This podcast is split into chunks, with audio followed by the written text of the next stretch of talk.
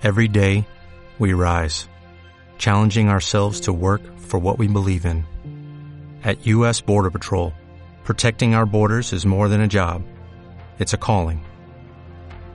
Agents answer the call, working together to keep our country and communities safe. If you're ready for a new mission, join U.S. Border Patrol and go beyond. Learn more at cbp.gov/careers.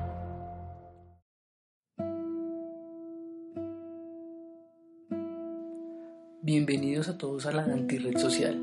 El día de hoy hablaremos sobre Harry Potter.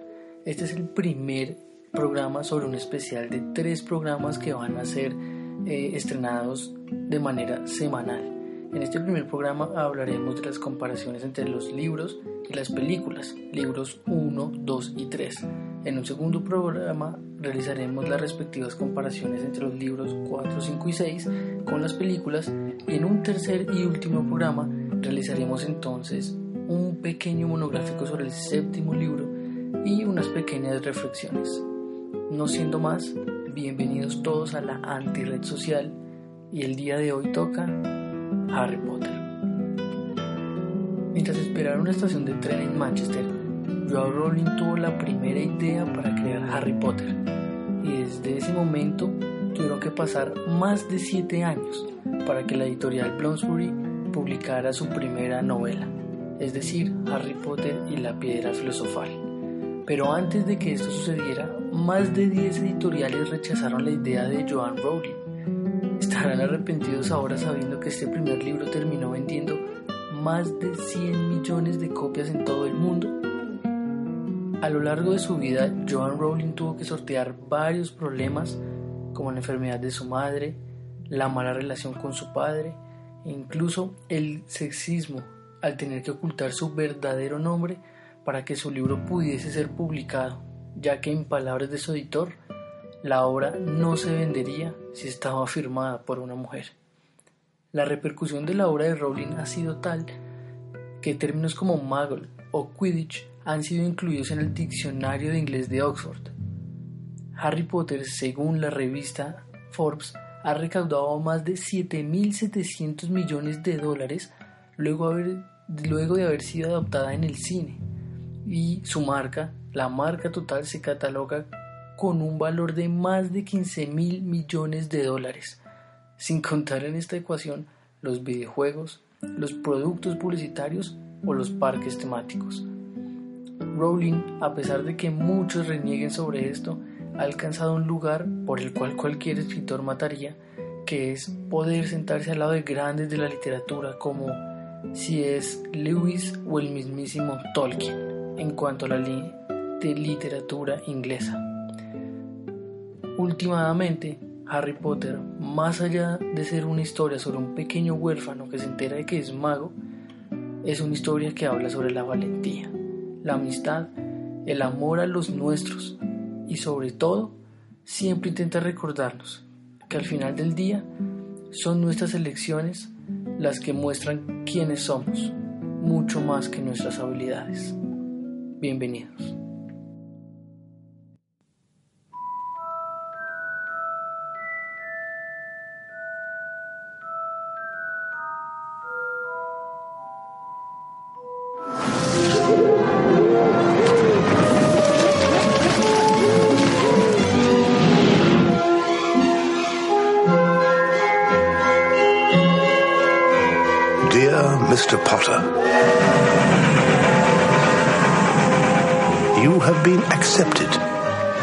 School of Witchcraft and Wizardry. Soon, you and your schoolmates will join us here, and your education in the magical arts shall begin.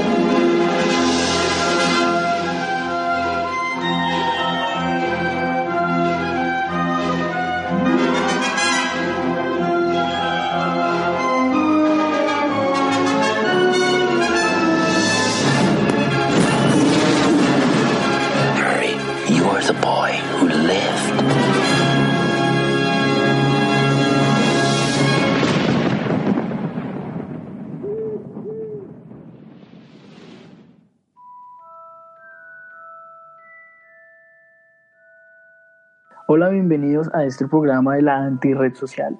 En este programa el día de hoy vamos a hablar de Harry Potter. He escuchado muchos podcasts, varios programas sobre este tema, pero digamos que nunca he encontrado uno que haga una buena comparación entre los libros y las películas. Entonces el día de hoy estoy con Alejo, él me va a ayudar a hablar sobre los libros, aunque los leyó muy recientemente, aunque siempre fue fan de Harry Potter viendo las películas. Entonces Alejo dime básicamente, primero saluda a toda la audiencia y dime más o menos cómo fue tu aproximación a los libros. Bueno, un saludo para toda la audiencia de magos y moguls que nos escuchan en este momento. Eh, no, pues bueno, ¿quién no, ¿quién no es fan de Harry Potter? O sea, yo creo que así no hayan leído los libros. Es una de las mejores sagas que se han visto. Yo no conozco la primera persona que, que me pueda hatear Harry Potter de frente, a no ser de que seas un, una de esas personas ahí que son todos haters y no se han visto una película en su vida. Pero pues no, yo hace poco era muy escéptico a, leer los libros, de hecho, cuando, me acuerdo cuando estaba como en primero de primaria, compré el, el libro de la piedra filosofal y nunca lo terminé. Y desde ahí ni contacto con los libros, pero recientemente, como, bueno, ni tan reciente como así como unos cuatro o cinco meses, tuve la oportunidad de escucharme los siete audiolibros completicos en dos semanas de principio a fin de Harry Potter y una de las mejores cosas que he podido hacer en mi vida, eso de verdad que amplían el mundo mágico de una manera impresionante. De las historias de cada personaje, o sea, se conecta uno como más con cada, cada personaje y cada detalle de la historia y de verdad que los libros, o sea, todo lo que te muestra y te cuentan en los libros no, no es, yo creo que, yo creo que lo, que te cuentan las películas es casi la mitad más un poquito de lo que en realidad te cuentan en todos los libros. Y también, digamos, yo creo que una, mm. esa es una de las razones por las cuales la gente está como tan escéptica o mucha gente no entiende lo que está pasando ahorita con animales fantásticos. Porque mucho de eso te lo explican los libros o como el, el background que te da que te dan los libros te da para entender más estas películas que lo que te dan la, la saga de Harry Potter en sí. ¿Y qué tal? Como te leíste, bueno, escuchaste toda la saga de Harry Potter en tan corto tiempo, ¿sientes que aprendiste algo? Es decir, lo tienes presente en este momento. Pues bueno, o sea, tocaría, yo creo que te va a tocar refrescar un poquito la memoria porque es que fueron siete libros. O sea, la información es demasiada y ustedes saben que los libros de Harry Potter no es cualquier cuadernillo de, de, de cualquier cancionero, ¿no? Esa vaina son ladrillos y es muchísima, muchísima la información que te dan. Entonces, pues te va a tocar de pronto refrescarme un poquito la, la, memoria, pero, o sea, sí, claro, es que amplían mucho el mundo mágico, amplían demasiado. Lo que te digo, de los detalles de cada personaje, uno siente que, que digamos, la historia no es acerca en sí, o sea, por lo menos es mi opinión, digamos, en este momento lo que te puedo decir, que no es acerca tan como del protagonista como Harry en sí, sino de, de todo el mundo mágico, o sea, de, de historia, de, de una sociedad, de de, de, de todo, o sea, si me, si me entiendes, si me hago entender. Pero eso sí, tenemos que avisarle a toda la audiencia que nos está acompañando hoy para escuchar este podcast y disfrutarlo como es, tiene que haber o visto todas las películas para tener idea de lo que vamos a hablar, o mucho mejor haber leído todos los Bueno, igual. Porque en los podcasts. Igual yo creo, una cosita, en los podcasts yo creo que, que también, digamos, este tipo de podcast que vamos a hacer ahorita sirve también para la gente como yo que se había visto todas las películas y no se había leído los libros, digamos, en este momento les vamos a poder contar cosas que, que, cuentan los libros y que ustedes tal vez no saben y hasta de pronto se animan a leerse los libros. Porque, digamos, a mí me sorprendió muchísimo eso, o sea, digamos, o sea, por mencionar una cosita sin adelantarnos, como la historia de Voldemort, por ejemplo. Que son las películas como que no te la amplían tanto y en el libro, o sea, se vuelve algo ya, ya otro personaje tan, tan completo y tan complejo que en serio me gustó demasiado. Exactamente, lo mismo creo que pasa con otros personajes. Dumbledore, que al inicio te lo plantean como un personaje que nunca se equivoca y termina siendo un hijo de puta, pero mal. O inclusive la historia de los merodeadores también. Pero bueno, dejémoslo más adelante como para darle no... Nos, vamos del tema y terminamos aquí. Entonces no, no, le, no leemos eh, más largo el asunto. Yo creí como una, una lista de pasos porque como la saga es tan extensa, nos va a quedar muy, muy, muy, muy difícil hablar de todos los detalles que hay, pero no nos vamos a salir de la trama principal. Por ejemplo, de por qué Neville pudo haber sido el elegido. Y para mí, aunque muchas personas dicen que nunca los libros lo aclaran, para mí sí. el libro se aclara, tanto como la película, que Harry es el elegido. Pero bueno, eso lo hablaremos mucho más adelante. Entonces iniciemos primero por la importancia de Harry Potter. Para mí, en lo personal, la importancia de Harry Potter reside en que hizo que muchos, muchos, muchos jóvenes o niños, incluido yo, nos acercáramos a la lectura. Entonces creo que eso fue demasiado importante porque incluso influyó en mí para que yo tuviera hoy en día el hábito de la lectura, digamos que mm, para acercarme como tal a, a qué, inclusive a mi carrera. Es decir, hoy en día casi estoy que me gradué de abogado y también se lo atribuyo a Harry Potter. Entonces dime tú Alejo, para ti cuál es la importancia de Harry Potter. Bueno, pues la importancia, digamos, lo que me mostró, yo soy una persona que, digamos, yo no soy muy apegado a los libros y nunca he tenido como el hábito de leer, digamos, mi, mi atención está más hacia otras áreas. Pero lo que sí me enseñó a ver, escuchar, porque bueno, ni siquiera quiero aclarar, pues que no, no me los leí, pero los escuché en audiolibro y los escuché completamente, todos los libros de principio a fin, concentrado. Pero sí, o sea, digamos lo que a mí más me impresionó y como lo que más me impactó es la cantidad de de detalles, o sea, la capacidad de pintar una imagen en tu cabeza tan exacta, pues describiendo eh, situaciones o describiendo personajes o lo que sea de la manera en la que hacen los libros, o sea, es, un, ejercicio em, mental, como es, es, demasiado detalle lo que tienen los libros y eso fue como algo que, que, que aprendí habiendo escuchado eso, ¿no? O sea, que que también, digamos, los libros te pueden pintar una imagen así, no, no sean un video una película.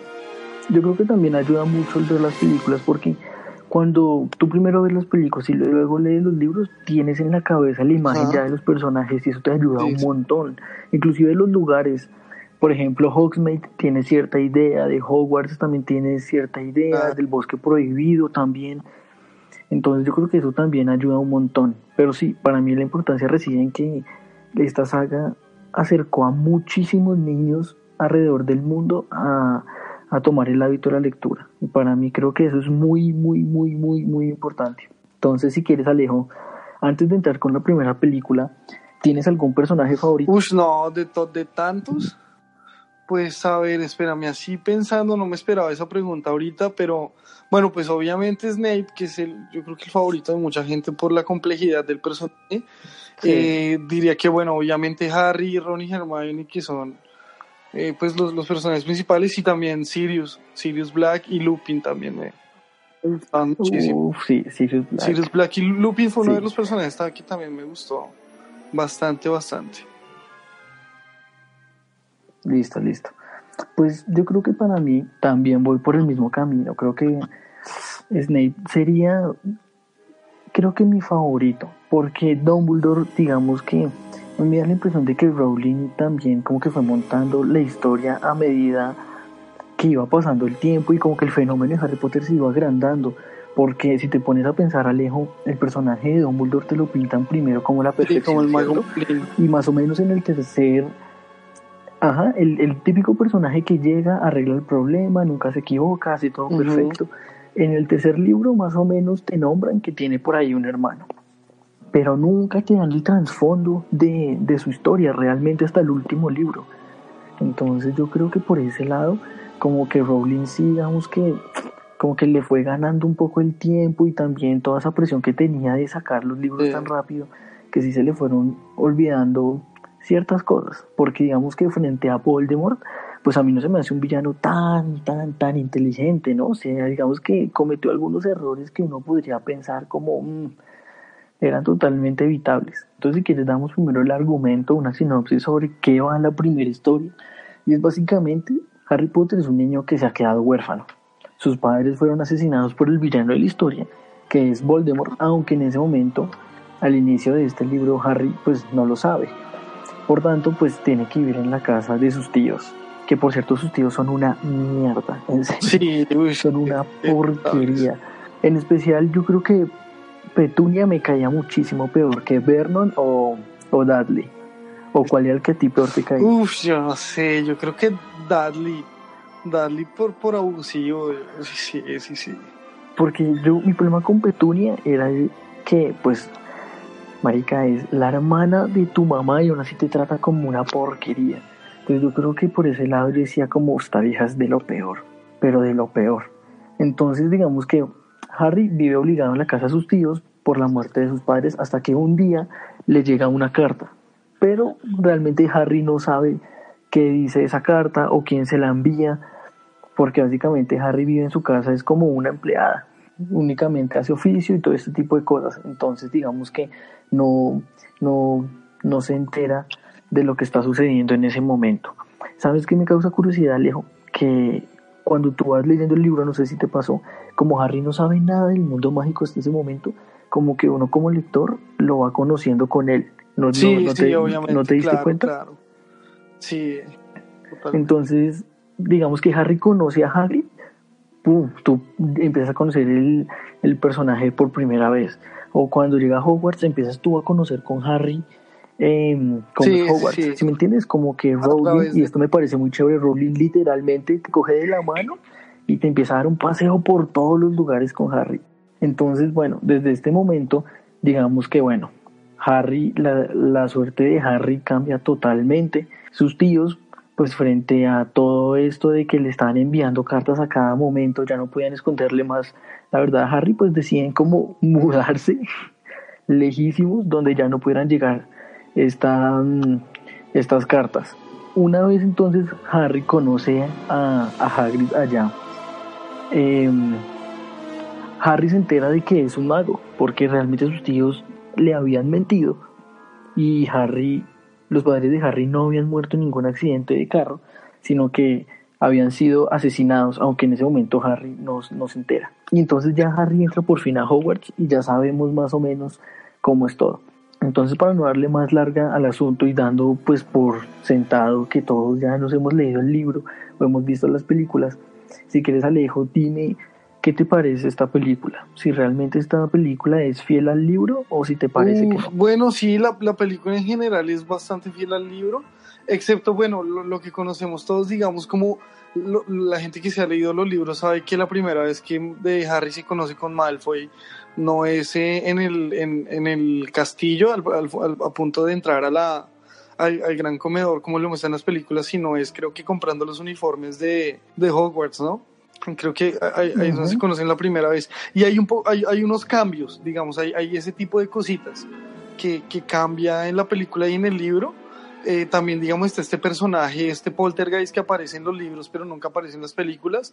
Pero aparte de eso, creo que es muy, muy fiel. Es, es de verdad una buena, muy buena representación del libro. Y yo imagino que este tipo de Sí, decisiones se exacto. hacen, ya digamos, los, los, los directores y eso lo hacen como por, por fluidez de la película, ¿no? Ya son decisiones de producción, digamos, ¿no? Es- que no afectan mucho la, la historia. Sí, exactamente. Pero mira que, por ejemplo, tú y yo, que hemos leído los libros y cuando vemos a Pips, Pips es un personaje que te hace reír un montón. O sea, realmente uno lee Pips y es como, uf, uno se caga de la risa realmente. Pero en las películas, pues lo desaprovecharon totalmente. O sea, no lo muestran en ningún momento. No se menciona, no, pero es nada, que también digamos que no es muy necesario en las películas, o sea, eso hubiera sido puro Sí, rellenito, sí es ¿me cierto. entiendes?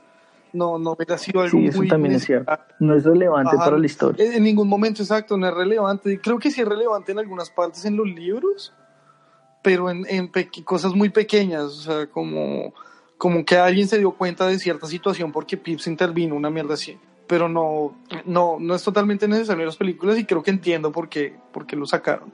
Aparte que era un costo extra de- en, en CGI, ¿no? Porque si te das cuenta que también hay otras películas en, la- en las que, digamos, en los libros aparece Dobby y en las películas no, pero yo creo que eso ya es por presupuestos y por lo que te digo, producción de las películas. Sí, exactamente. Pero sí, en general, esta, esta película es muy, muy fiel al, al libro, ¿no crees? De hecho, es una de las películas que es de las más En fieles al especial- libro, tal vez con la cámara secreta. En, en especial, ¿sabes que en el callejón en el, en el callejón Diagon, yo creo que ahí esas partes son como las más fieles de, de cuando va Wanders, Ajá. todo, todo ese tipo de cosas son, son pues, eh, la película lo pinta muy muy bien. Como uno se. Sa- ¿Sabes también por qué lo creo? Porque Chris Columbus es el director de las dos primeras películas. Entonces, él no se despegaba realmente del libro. Ajá. Pero si ves la tercera, que ya la dirige Alfonso Cuarón, ya cambia un montón. Y el, el Prisionero de Azkaban es una de mis películas favoritas, Sí, aunque a muchas personas yo he visto que no, no, no les gusta. Pero para mí Cuarón es el que mejor representa el mundo mágico en toda la saga. El mundo mágico que plantea es muy, muy, muy chévere. Muchísimo mejor al, al de los demás. Como que es mucho más, no sé, como más cercano. El, espérame, ¿ese es el de las dos primeras películas? Chris Columbus es el de las Ok, dos ok. primeras y Alfonso Cuarón es el del Sí, sí, sí, prisionero de no, y se nota porque también eso te iba a decir, digamos, a partir de la tercera película, yo creo que ahí fue cuando realmente me hice como fan o comencé a esperar las películas de Harry Potter con hype.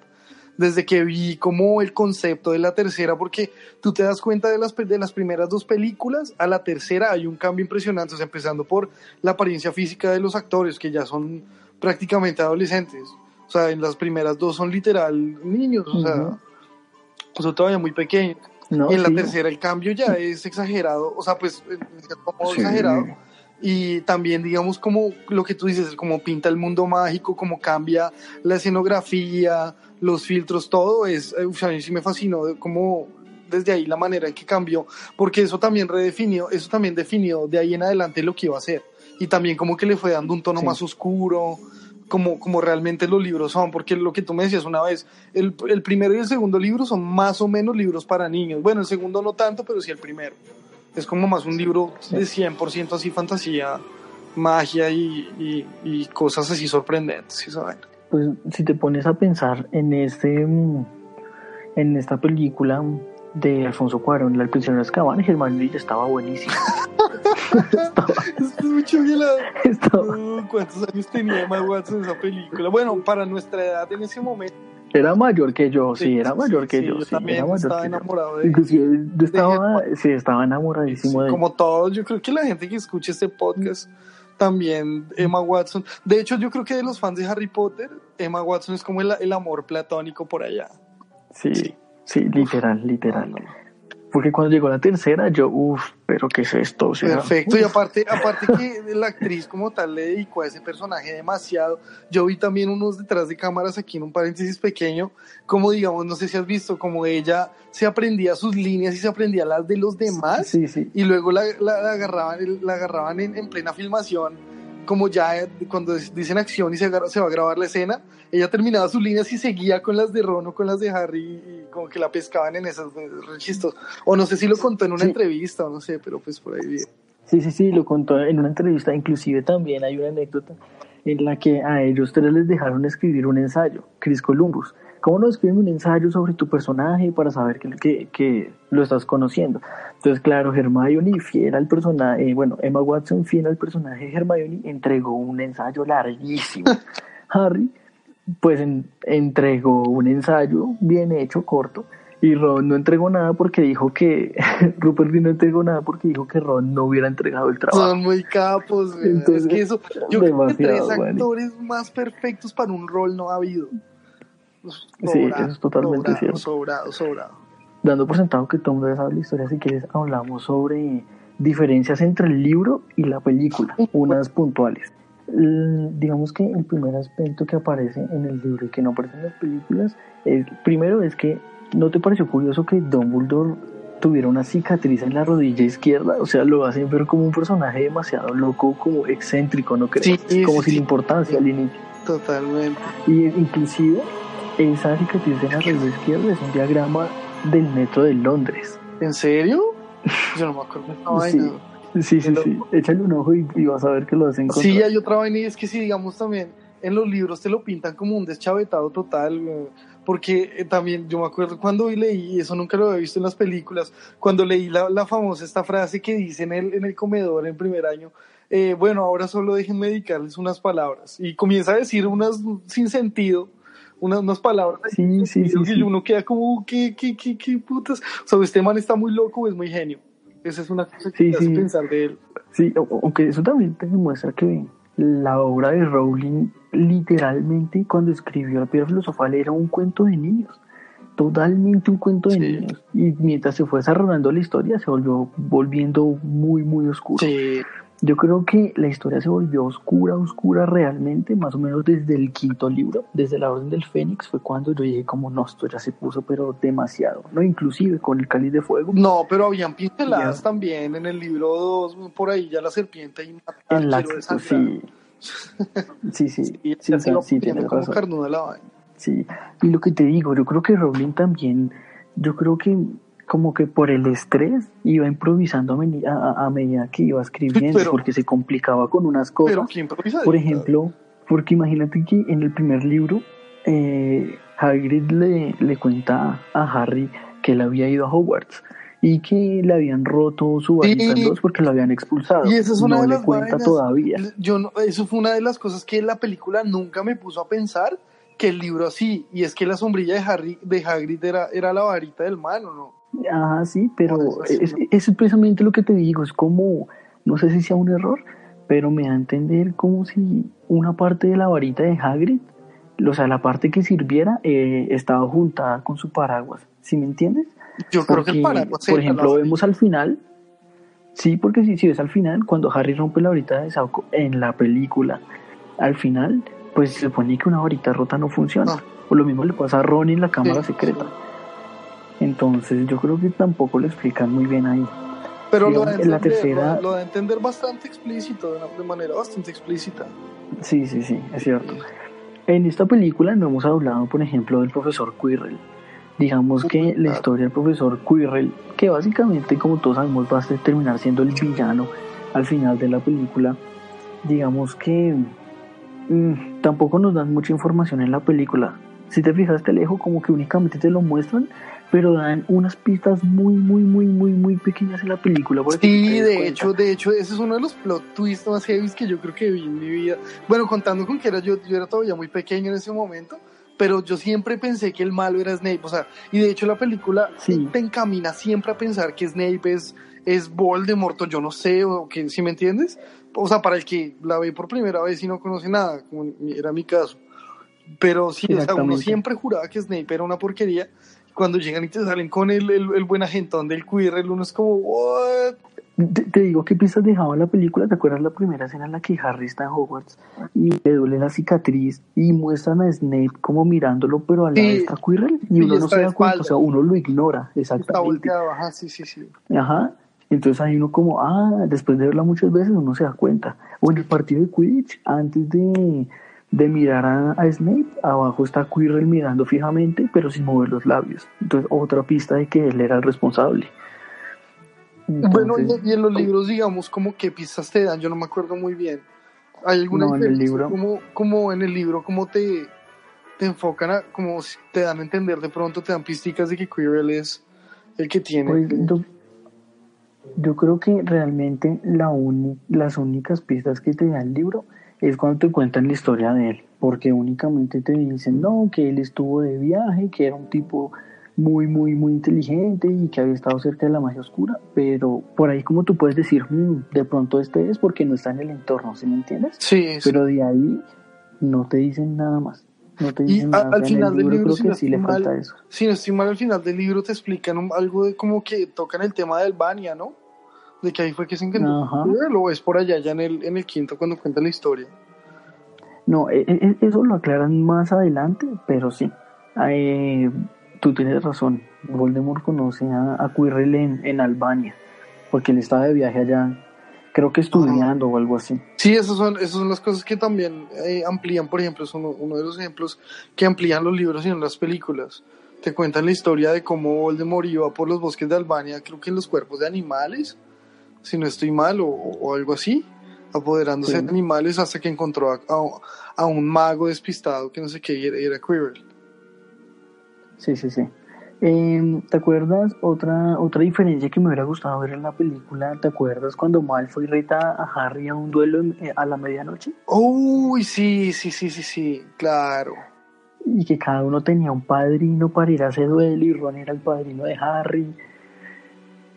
Sí, eso hubiera sido buenísimo verlo también, eso no te Hubiera, hubiera sí, aunque también hubiera sido un montón de relleno. Sí, hubiera sido como una de esas mini aventuritas. Ajá. Entonces, listo. ¿Sabes qué escena?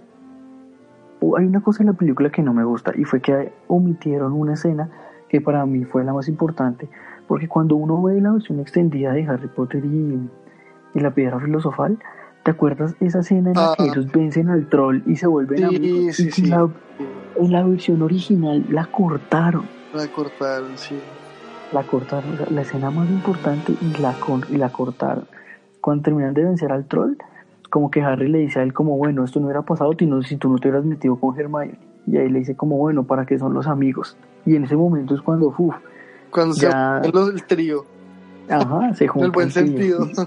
Sí, es como, fue puta, ¿por qué no dejaron eso en la versión original? O sea, era un- unos segunditos apenas. Otra cosa que... Ese momento fue bueno.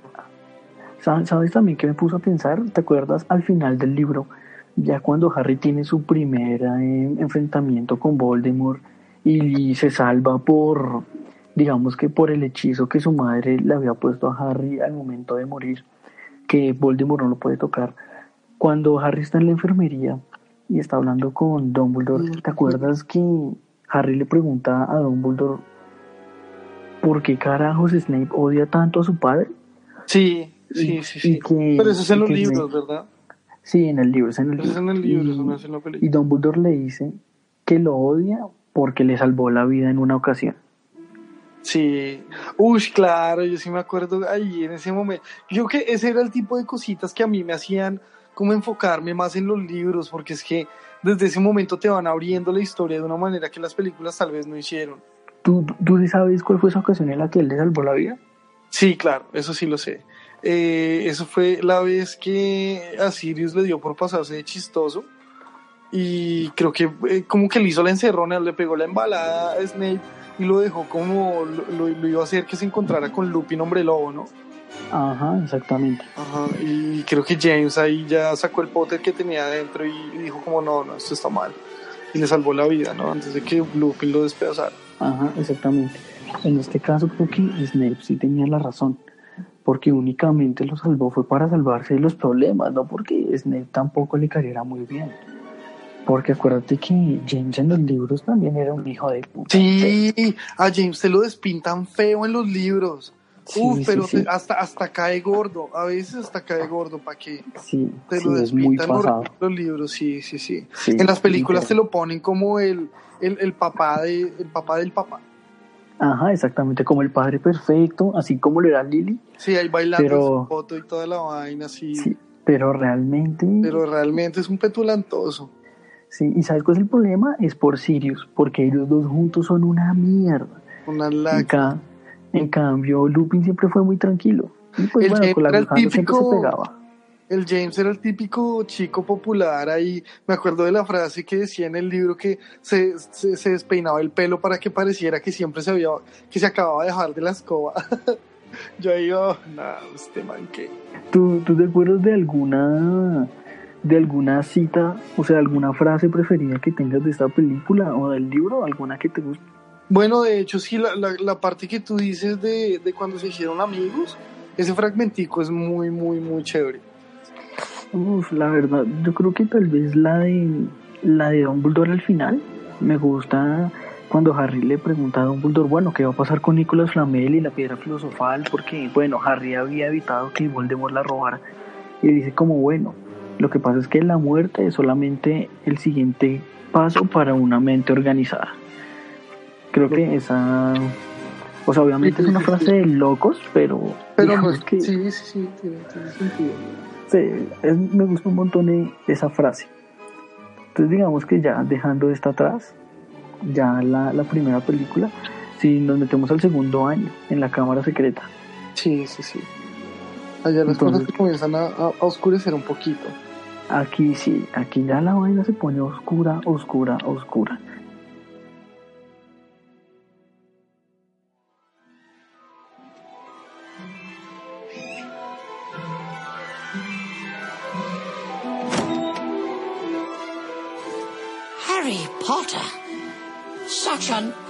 Honor it is. Who are you? Dobby the House Elf. Harry Potter must not go back to Hogwarts this year. Close, you're getting close. Hold on.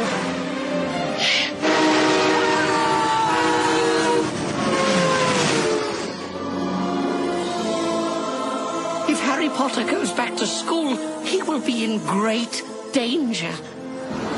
I smell blood. Time to kill. Hogwarts is no longer safe. The Chamber of Secrets has been opened. Do you think there really is a Chamber of Secrets? Yes, McGonagall's worried. All the teachers are. The chamber is said to be the home of a monster. You three had best be looking after yourselves. Do you know anything about the Chamber of Secrets?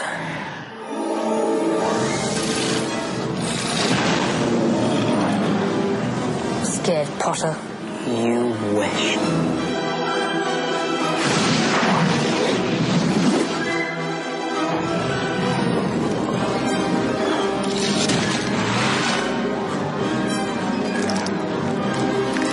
Don't panic. Let's match the power of Slytherin against the famous Harry Potter.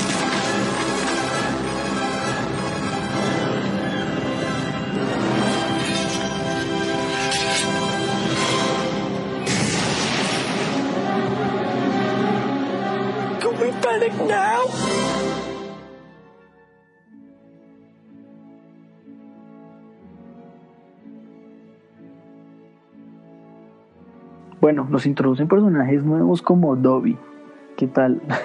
Uf, ¿Que no, no, no te gusta Dobby o más claro, menos? weón, no, sí, sí.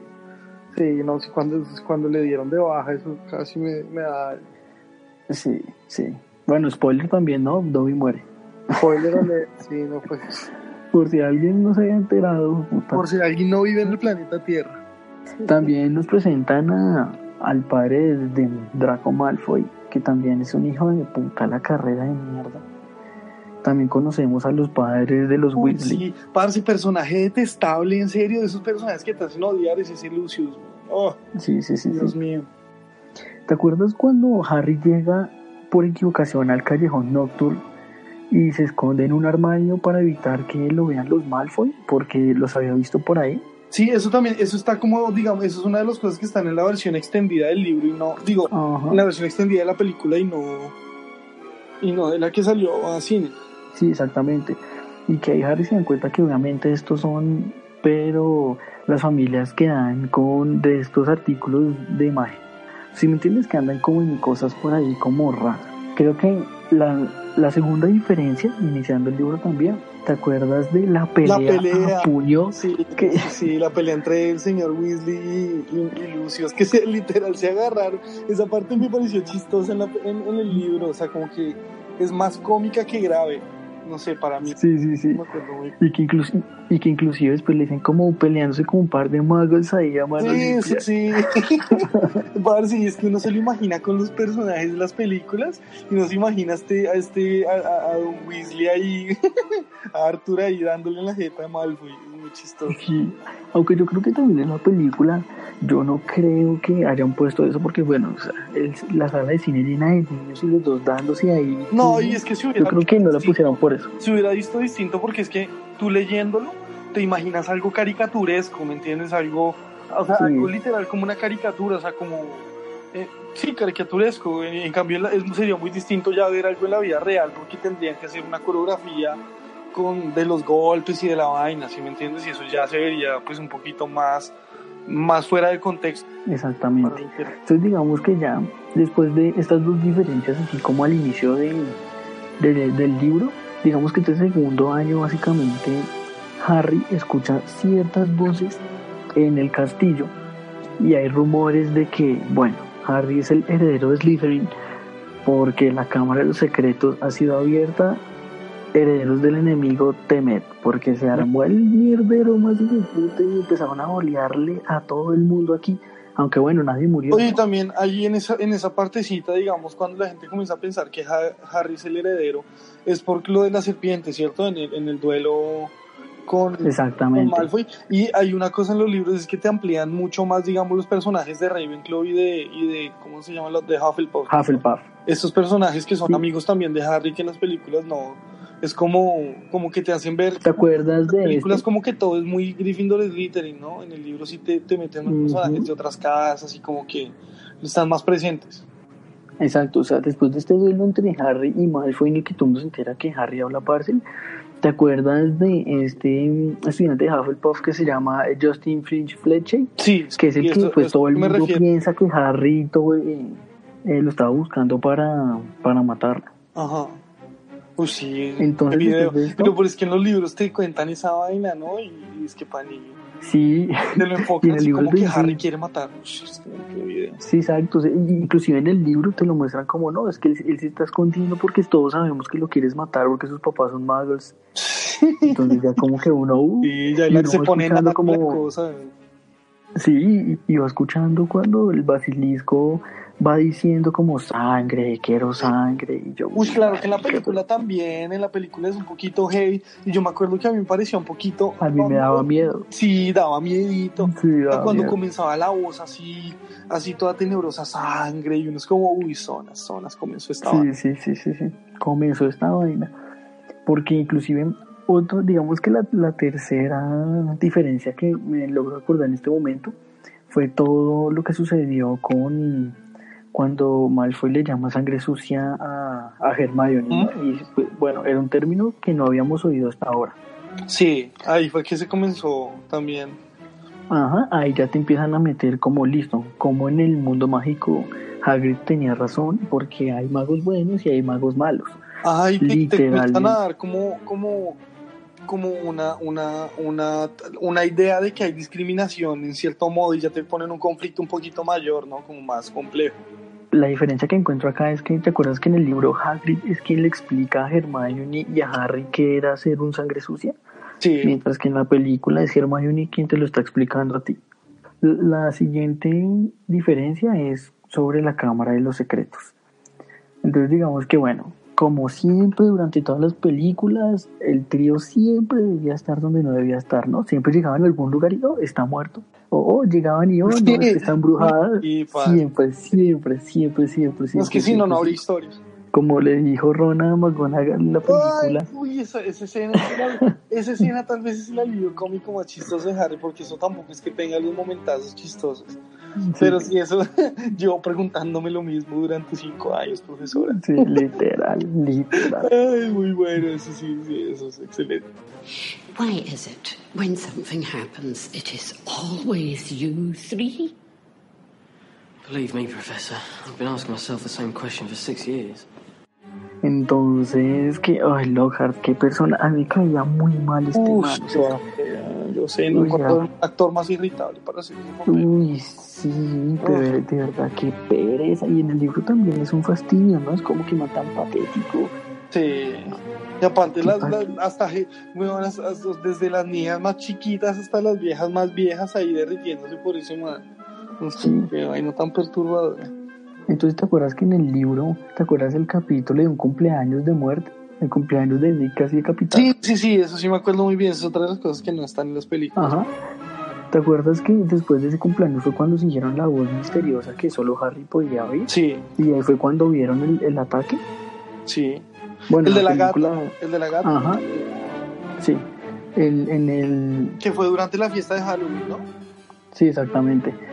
Inclusive, bueno, en la película sí lo hacen ahí como muy rápido después de que Harry saliera del casti- del castigo con Lockhart, ya se da cuenta de eso solo. Yo me acuerdo mientras escuchaba esa, esa, esa parte del libro, estar pensando como que maricas, porque no se fueron al banquetazo de Halloween? Eso debió haber estado muy rico. Y tenía en la cabeza pensando como las imágenes del banquete, como te lo muestran las películas. Es como que, weón, es como no se van a ir a ese banquetazo. ¿Qué, qué, otro, ¿Qué otra diferencia? Me acuerdo otro también del combate en el club de duelos que tuvo Harry con, con Draco. ¿Tú te acuerdas de, de esa escena en el libro? Sí, sí, sí. O sea, en, en el libro te Sí, es como, que- eh, te lo muestran como una clase, ¿no? Como, como si, como que todos se colocan con alguien, no es algo como que individual. Sí, exactamente. O sea, No es como un show de todo básicamente. el mundo, sino es una clase. Sí, exactamente. Es una clase para que todo el mundo pueda defenderse en el castillo Ajá. en caso de que sean atacados. Entonces, digamos que Harry ya entró a la Cámara de los Secretos, se dio cuenta eh, que Ginny fue arrastrada a la Cámara de los Secretos, pero lo que no sabe, porque lo sabe hasta el final de la película, es que Ginny había sido, eh, digamos que poseída por un recuerdo de Tom Riddle que había dejado en su, en su diario personal. Y aquí, sin saberlo, Alejo, o tal vez eh, Rowling ya lo sabía, teníamos el primer Horrocrux de toda la historia. Muchísimos tiempos o sea, muchísimos años antes de que ella sacara el último libro, o bueno, el sexto libro que es donde nos cuentan de los horrocruxes. ¿Tú qué crees? ¿Que ella había planeado lo los horrocruxes desde el inicio de la historia? ¿O simplemente Mm. aprovechó como, ay, yo hice esto en el segundo, entonces voy a hacer que sea un horrocrux? Uf, eso es algo muy complicado de decir, porque es que Rowling, o sea, yo creo que muy pocas cosas de los libros son coincidencias, ¿me entiendes? O sea, son cosas que, Mm, que, que Rowling, yo creo que dijo como, uy, necesito inventarme algo, pues miremos a ver cómo. Y más con el villano principal, si me entiendes? Yo creo que tal vez sí lo tenía planeado. Porque yo creo que desde el principio, o sea, desde que se inventó el libro, ya tenía que, que tener como más o menos la historia de, del villano. Sí, Si me entiendes? Eh, O sea, porque pues es, es Voldemort, ¿no? es casi la mitad del, de, de la trama, o sea, es la razón por la, que, por la cual estamos principalmente leyendo esto.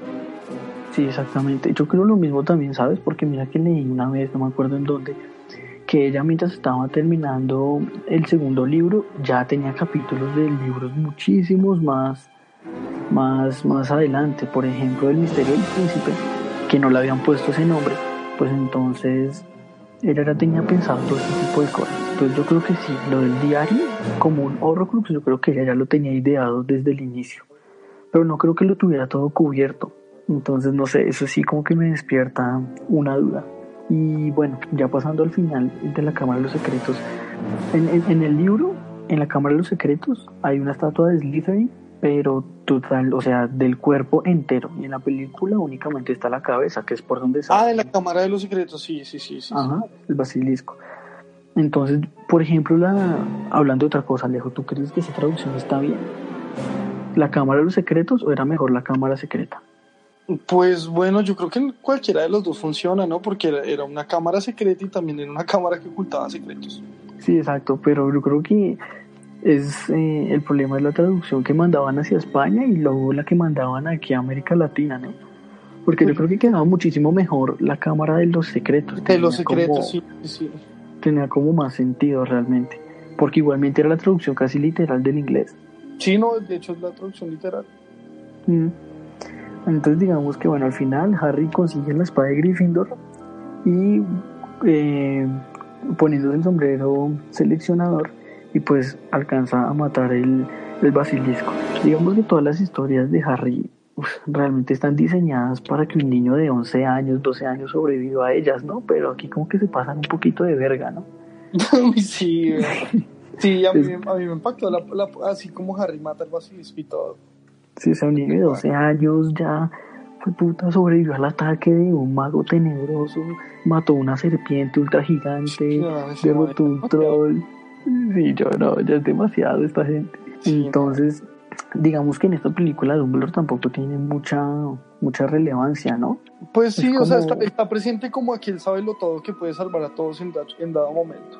Exacto, cosa que tampoco hace en esta película. Siempre deja morir a Harry y nunca hace ninguna prueba. Pero pues bueno, en- hasta aquí, digamos, Dumbledore sí no, tiene así relevancia. Está como, está como el personaje, el, el todopoderoso que puede salvar todo en un momento dado. Sí, aunque, aunque yo creo que hay, aquí te dan al menos una excusa, ¿no? Como te acuerdas que lo habían expulsado de ser Sí, sí, director sí. del colegio, entonces no estaba para ayudar. Pero, Pero al, fin- digamos que- al final en- envió a Fox, ¿no?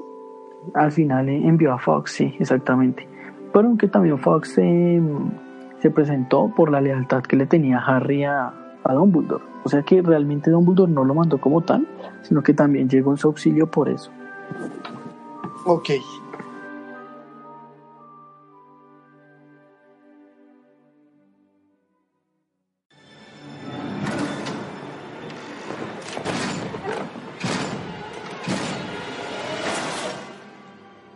Turn to page 394.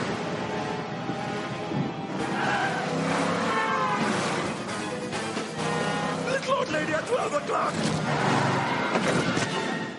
Three, two, yes! Sirius Black has escaped from Azkaban prison. He's a murderer. Sirius Black is the reason the Potters are dead. And now he wants to finish what he started. I want you to swear to me you won't go looking for Black. Why would I go looking for someone who wants to kill me?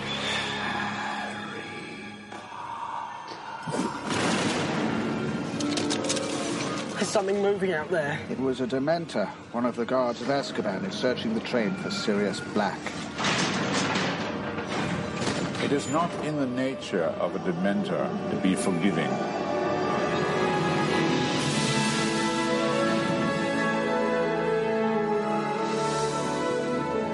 I hope he finds me. Because when he does, I'm going to be ready. You must look beyond.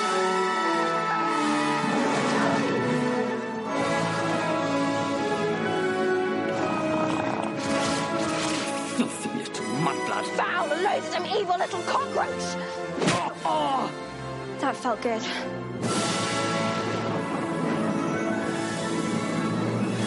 Expecto Patronum!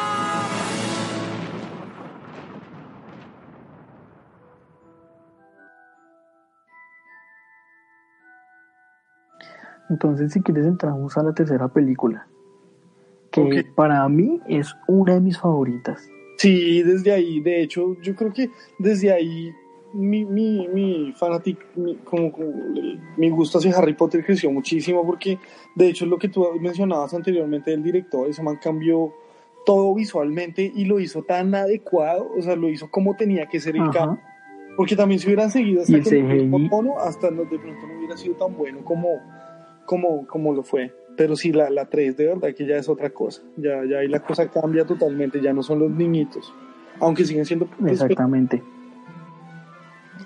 Aunque mira, a mí me parece que lo que te dije anteriormente, Cuarón es el que mejor representa el mundo mágico, porque inclusive tú ves hasta la ropa que llevan todos los de la familia Weasley, que eran una familia pobre, pues eran ropa así, se notaba que era vieja. Y Sí. cuando sale Malfoy con ropa se nota que es una persona adinerada. Todo ese tipo de lugares, inclusive el hotel, en el callejón, bueno, en el callejón Diagon, en el calderón chorreante, todo es como uno se lo, se lo imaginaría, porque al final del día los magos viven escondidos de las personas. Entonces creo que Cuarón es el que mejor ha sabido representar el mundo mágico, así muchísimas personas detesten esta película, para mí es una peliculaza, realmente. Sí, no, sobrado. Sobrado. Aparte que yo no sé si, si te pasó lo mismo, pero digamos que la parte en la que viaja en el tiempo también es como que, uff, o sea, uno piensa que la película va a llegar hasta cierto punto, hasta que deciden viajar en el tiempo y ahí es como, uff, Dios, o sea, aquí ya Exacto, es la sí. parte grande de la película. Exacto, además lo meten en un viaje en el tiempo. Sí, cuando le meten viaje en el tiempo, la vaina está chévere, aunque después con eso Harry Potter legado maldito se cagaron los viajes en el tiempo, o sea. Bueno, pero es que hablando de la saga, o sea, esa mierda de los, Sí. eso sí no lo puede contar nadie así, aunque es canon. Sí, eso no es canon nunca, me rehuso esa porquería. Bueno, en este año, en este año Harry se entera, o bueno, escucha por ahí, después de tener una pelea en casa de sus tíos, tiene que irse. ¿Te acuerdas que Harry, Harry estaba pensando como no, ahora cómo voy a hacer? Voy a vivir como un vagabundo, no tengo plata, me- no puedo sacar la plata de gringos. comienza a mostrar, sí, ahí comienzan a mostrar el rebel, como la parte adolescente del man, ¿no? Como lo- la parte rebeldita, como, como, sí, o sea, como ya, más la Ya, parte más, sí, eh, ya, ya le empieza a pegar la adolescencia y conocemos el, el autobús noctámbulo. Uh, excelente, Sí, chévere, chévere. excelente el autobús. Take her away, Ian. Yeah, take it away, Ernie. It's going to be a bumpy ride.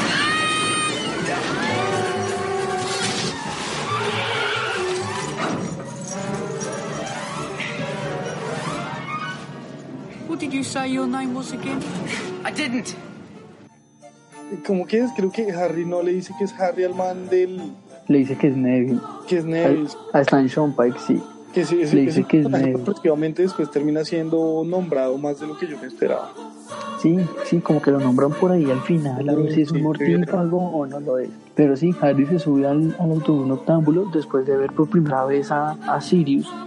Sí, pues que también un poco mala idea. Bueno, es que también no podía llegar como hola, todo es mentira. Además porque él no sabía nada, él simplemente se dio cuenta en el autobús noctámbulo que había un asesino suelto que se llamaba Sirius Black, pero él no tenía ni idea que había conocido a sus padres. Entonces digamos que en este primer año después de que Harry sabe todo esto, bueno, vuelve al colegio y ahora Hagrid es profesor de cuidado de criaturas mágicas. Esto como que ahí como intentan darle un poquito más de importancia a Hagrid, ¿no? Entonces después de esto, más, la más primera... Un poquito. O sea, bueno, Sí. es lo mismo, pero más, más acción. Por ejemplo, vemos a Buckbeak y yo creo que el CGI de esta película es muy bueno, ¿no? O sea, la, el animal se ve totalmente real. El animal se ve muy real. que digamos en el libro, si no, me- si no, me acuerdo también, digamos que no, no es solo Buckbeak el que les muestra a Hagrid, no, o sea, esos son también una serie de clases. Eso es otra cosa de los libros, que te, te- te- te meten a las clases, o sea, literal, eso es algo que no lo hacen las películas. Sí, exacto, te expanden todo el mundo. Pasas por las clases y todo, o sea, te, te- te especifican muy bien como lo que veían en cada clase y los bailes. Eso, era- eso me pareció una de como ese tipo de detalles eh, fue por lo que más me gustó los libros, como por la ampliación tan heavy que había ahí. Sí. Además que necesito nos cuentan la historia de los, de los merodeadores, que es de las mejores de toda la saga. Uf, bueno, y sí, precisamente ahí en la película, eso es algo que, que, que, que sí me parece que Sí. lo debieron omitir, que es que en las películas a ti no te dicen que ellos fueron los que crearon el mapa, ¿no? O sea, bueno, Ajá, no te lo tú, dicen. tú solo entiendes, o sea, te lo dicen en el nombre del mapa, literal, en, en- en- cuando te muestran el papel, pero eso no lo entiendes hasta que no lees el libro.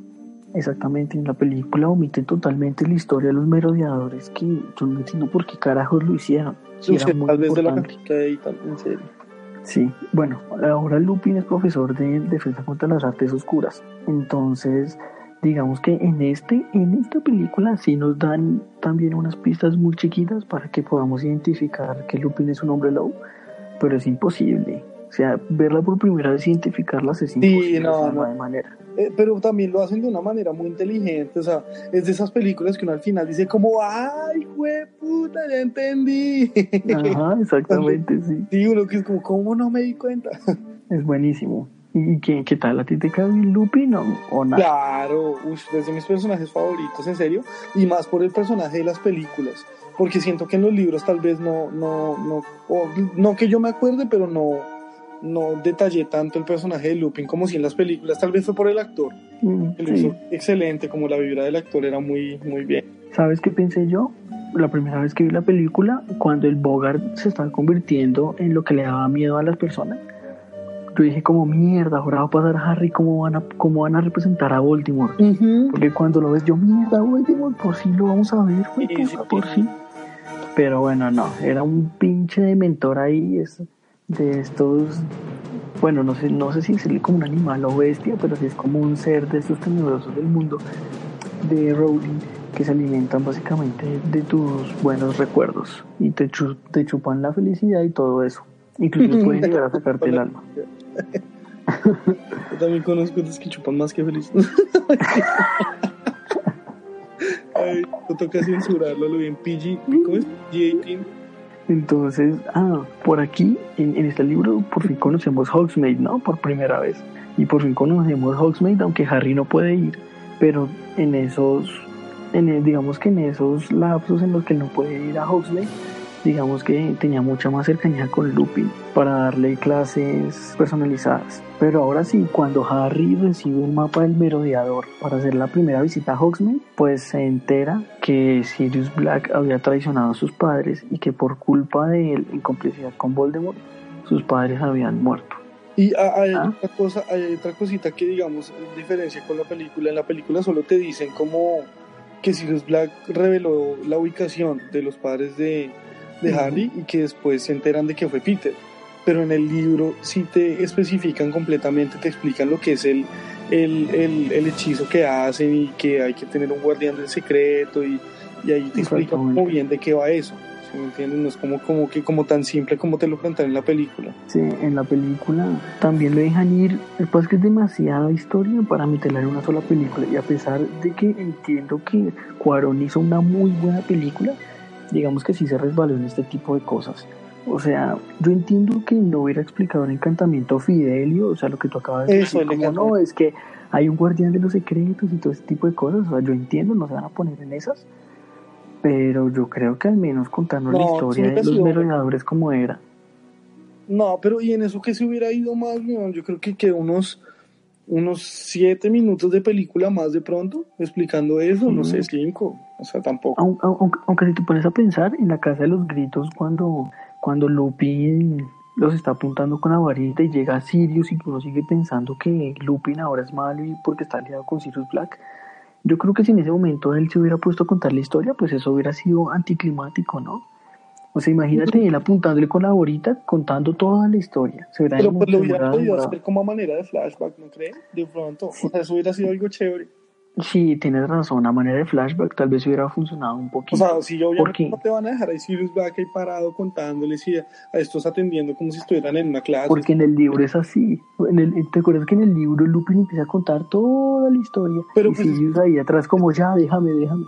Pero es distinto, es distinto porque es que en el libro, o sea, el hecho de que a ti te lo cuente el personaje en el libro, tú te imaginas, o sea, tú te, como que tu mente en ese momento se transporta, se transporta como un flashback, ¿sí me entiendes? Automáticamente. Uh -huh. O sea, tú no te imaginas, cuando el man te va contando, tú no te imaginas al man parado hablando, sino te imaginas lo que le está hablando. Inclusive cuando escuchan la verdad de Sirius, eh, en la película, la verdad solamente, solamente la escucha Harry con la capa, pero en el libro, ¿te acuerdas que estaban los tres? Fueron Sí. los tres los que escucharon todo. Sí, sí, sí.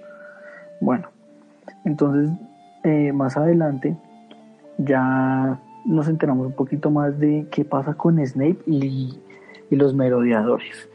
Como que empezaron a, a estudiar juntos y que Snape era el típico sapo de que se enteró que Lupin desaparecía El mero una vez al mes. Ajá. Y aquí fue lo que tú decías anteriormente, Alejo, que mm, eh, a James y a Sirius se les ocurrió la idea de mandar a, a Snape donde Lupin cuando estuviera convertido o transformado en hombre lobo para que Pero qué bromita, weón. Ah, qué bromito tan hijo. No, Bromita. si matemos aquí a, al nerdo del salón. Para que lo descuarticen allá. Madre. ¿Tú te imaginas lo que hubiera pasado donde realmente lo hubiera matado? El problema tan... O sea, no, no hubiera historia. Apa- sí, no hubiera Harry ni nada, y aparte hubiera, si hubieran ido nivel Azkaban. Digamos que en el libro Alejo nos cuentan que Peter Pettigrew, que es como un héroe, ¿no? Te lo pintan como un héroe que lleva 12 años muerto y que lo único que quedó de él fue su meñique únicamente. Porque Sirius Black lo había matado porque Pettigrew se había rehusado a, a, a revelar la, la verdadera ubicación de los Potter, cosa que pues es totalmente falsa, ¿no? Bueno, entonces imagínate que eh, James y Lily Potter, esto es uno de los errores que muchísimas personas le, le encuentran en esta historia. Todo el mundo dice como, bueno, ¿y por qué carajos Dumbledore no fue el guardián de los secretos? ¿No? O sea, no tiene sentido. Eso. Sí, como el mago más fuerte, ¿por qué carajos no es el guardián de los secretos? Pero pues bueno, sabemos que Dumbledore le gusta echarle sus problemas a los demás.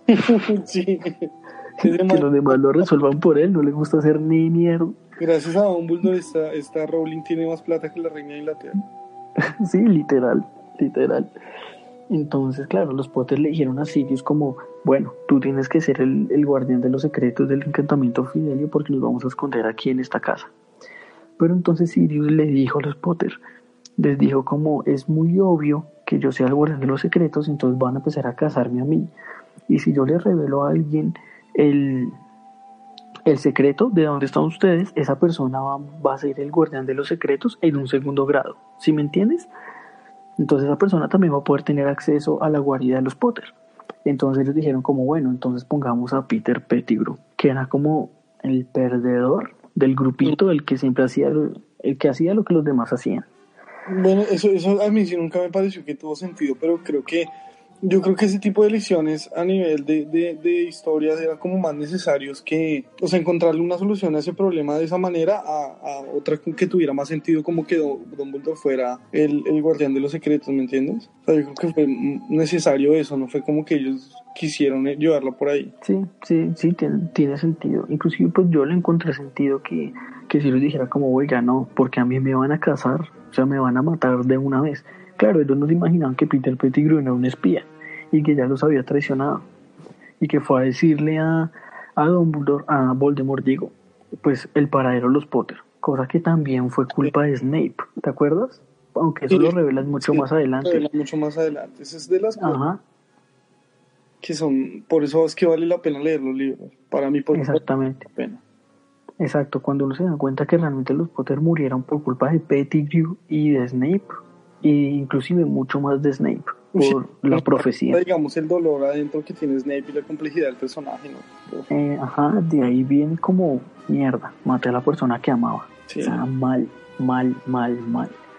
Pero bueno, entonces para solucionar el problema de esta película, porque Buckbeak había sido sentenciado a muerte y Sirius iba a ser sentenciado a muerte también, iba a ser atacado por los dementores, le iban a dar el beso del dementor.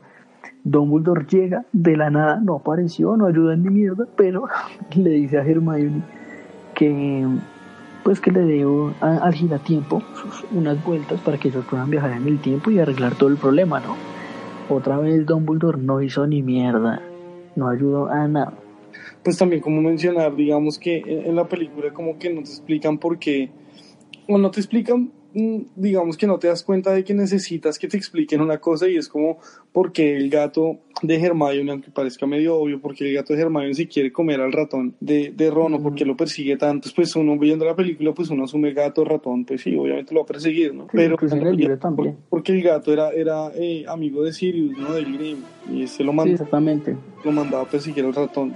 Bueno, Harry y Hermione vuelven en el tiempo y arreglan la, su propia línea temporal, ¿no? Como que aquí en Harry Potter no se crean líneas alternas, sino que únicamente alteran la tuya y pues no hay consecuencias. Yo creo que pues ese, es el mejor tipo de viajes en el tiempo porque al final del día como que te evitas las paradojas, ¿no crees? O sea, como que te ahorras artísimos, artísimos problemas. Pregunta aquí, un segundito que se me acaba de ocurrir, no sé si alguna vez hizo una de estas preguntas hablando, porque si habían giratiempos, Harry nunca volvió en el tiempo para salvar a sus papás. Ah, esa es una pregunta que inclusive esa pregunta viene es por, por el legado maldito. Es que esa porquería dañó los viajes en el tiempo y dañó los giratiempos. Porque acuérdate que en el libro eh, Hermione explica, bueno, Dumbledore también le explica como tú únicamente puedes volver ciertas horas hacia atrás. Si me entiendes? Con el giratiempo. Eso es todo lo que puedes hacer. Volver horas dando vueltas en tu propia línea del tiempo. En cambio, en el puto legado maldito, ahora nos dicen, no, es que ese era un, un tipo de girador de tiempo y ahora encontramos otro que, que sí puede viajar años antes. ¿Sí me entiendes? basura. Se, limpiaron el culo con todo, Mauricio. Es como, ah, no, sí, ese era uno, pero no, mire, encontramos otro, ese no se puede viajar. Entonces, nada, que es esta mierda. Sí, qué basura, Es que también, el, el, Luca, ¿no? Qué cosa tan brava.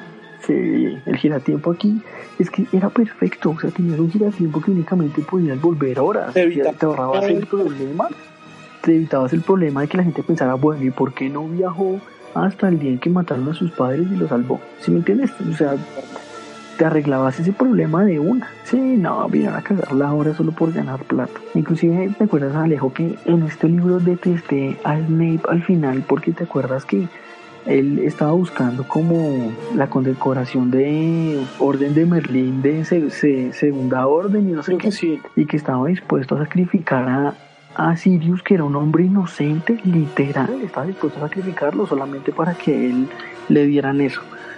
Porque al final... inocente? Ajá, sí, Snape ya sabía que él era inocente y todo, ¿me entiendes? Bueno, y el man estaba dispuesto a hacer eso también por todas las cagadas que le habían hecho James y Sirius. Ah, sí, obvio, sí, obvio, porque en el libro en ningún momento Snape escucha como tal toda la historia, pero obviamente Snape estaba en el mismo bando de Pettigrew con Voldemort, Snape supo todo el tiempo que él era el sapo. Entonces, digamos que Snape estaba dispuesto a sacrificar a Sirius, literal. El hecho es que al final no pueden limpiar el nombre de Sirius y Sirius tiene que escapar con Buckbeak. Y pues nadie se entera de que realmente Sirius era inocente y Peter Pettigrew escapa. Y así llegamos al cuarto, al cuarto libro. Gracias por acompañarnos en este primer especial de Harry Potter sobre los tres primeros libros con sus respectivas películas. En el siguiente programa abordaremos los libros 4, 5 y 6 realizaremos las comparaciones más importantes de estas con las películas. También hablaremos de qué nos parecen estas adaptaciones al cine en cuanto a la calidad y si son realmente fieles a los libros, tal cual lo hemos hecho en este primer programa. Sé que nos hemos dejado algunas cosas, como el hecho de que Sirius Black desconfiara de Remus Lupin eh, al momento de poder elegir un guardián de los secretos. Es decir, que Sirius Black realmente confiaba en Peter Pettigrew, desconfiaba en Remus Lupin al pasar mucho tiempo con los hombres lobo. Pero, en fin, me gustaría dar también algunas pequeñas conclusiones sobre este primer programa. Nos hemos dejado, es cierto, muchísimas cosas en el tintero, pero bueno, tendremos también mucho más tiempo en los siguientes programas para poder seguir valorando esta obra. Así que, no siendo más, nos veríamos en el siguiente programa. Chao, chao.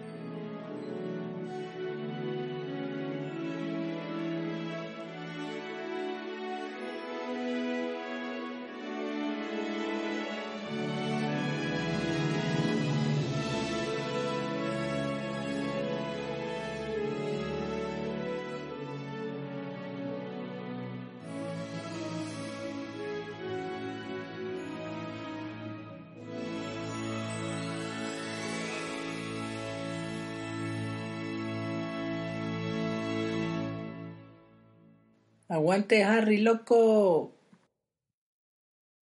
As a new Western Union customer, you can enjoy a $0 transfer fee on your first international online money transfer. Send money to your family and friends back home the fast, easy, and reliable way.